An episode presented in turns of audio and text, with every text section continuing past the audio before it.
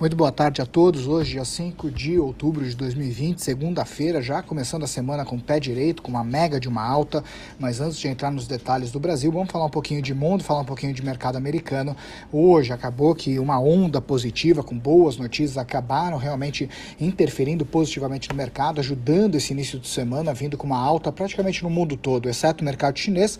Mas o mercado chinês hoje não abriu por conta do feriado uh, prolongado que está tendo lá no, na China. E por causa disso acabou que ele continua fechado, mas ele já volta essa semana e provavelmente ele deve acabar refletindo um pouquinho os impactos do dia de hoje. Hoje o mercado ele acabou já começando o dia com o PMI da Alemanha, alguns PMIs da Europa vindo positivos acima da taxa dos 50. Isso acaba indicando realmente que o mercado ele está vindo aquecendo, está vindo realmente num, num tom de crescimento, mesmo com em contrapartida os casos de Covid que vem crescendo em uma velocidade bastante forte, principalmente na França, onde já começou a ser decretado em alguns bairros, em alguns locais, uma quarentena, um estilo lockdown não tão drástico como foi no passado, mas naturalmente alguns países como Espanha, a, o, Rei, o, Reino Unido e também a, a, França vão ter que tomar algumas medidas, isso já está muito claro, só que ainda não dá para saber como será as medidas uh, na forma completa e também o prazo que elas vão ter. Hoje a gente teve a notícia de Paris que vão ter algumas medidas por 14 dias, mas mesmo assim acabou não derrubando o mercado que veio de uma onda positiva. Somado a isso também, mercado americano, todo mundo ficou na expectativa do pacote trilionário que o Congresso americano pode ser que solte essa semana. Para ter uma ideia, são 2,2 trilhões de dólares. Se vier, realmente vai ser muito, muito importante para combate ao coronavírus, os efeitos uh, drásticos na economia americana e também, em contrapartida, melhorando a economia americana, você melhora a economia global. Além disso, a gente olha também o caso do presidente Donald Trump, que estava infectado pela Covid-19, mas ao que tudo indica, todo mundo está na expectativa que hoje seja a alta dele ou no mais tardar amanhã. E por causa dessa melhora muito rápida, acaba que realmente o tom de otimismo ele vem muito de forma muito consistente. Mas o principal otimismo ele vem da especulação em relação às eleições americanas.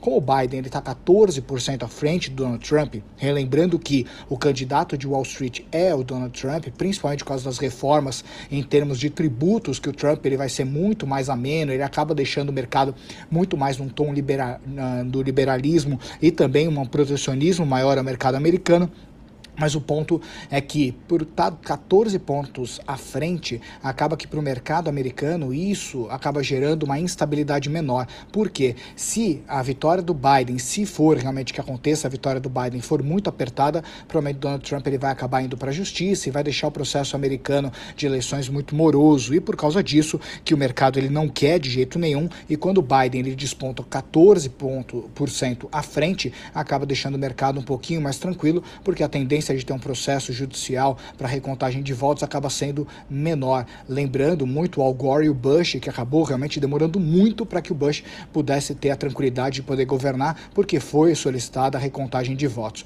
O mercado americano hoje fechou Dow Jones a 1,68% positivo, S&P 500 a 1,8% positivo e a Nasdaq hoje decolou e decolou bem a 2,32% positivo, mostrando que aquela linha de sell-off que teve nas ações de tecnologia realmente foi uma realização de curto prazo, que elas continuam vindo numa tendência muito forte ainda de subida e até onde isso vai dar, ninguém sabe, mas muitos parâmetros das empresas de tecnologia continuam super consistentes. Aqui no Brasil, o ponto principal é sempre a instabilidade política, principalmente na novela entre o teto de gastos em relação aos programas sociais. O Ibovespa veio numa alta puxada principalmente pelos índices globais e principalmente puxado pelo índice americano, mas uma boa notícia sem dúvida nenhuma é que que esse alívio no exterior, somado ao presidente da Câmara dos Deputados, Rodrigo Maia, que ele defendeu a união dos esforços para resolver essa questão fiscal, para criar então renda cidadã, isso mostra realmente a parte das reformas, parte que o Congresso ele está muito é, disponível para poder auxiliar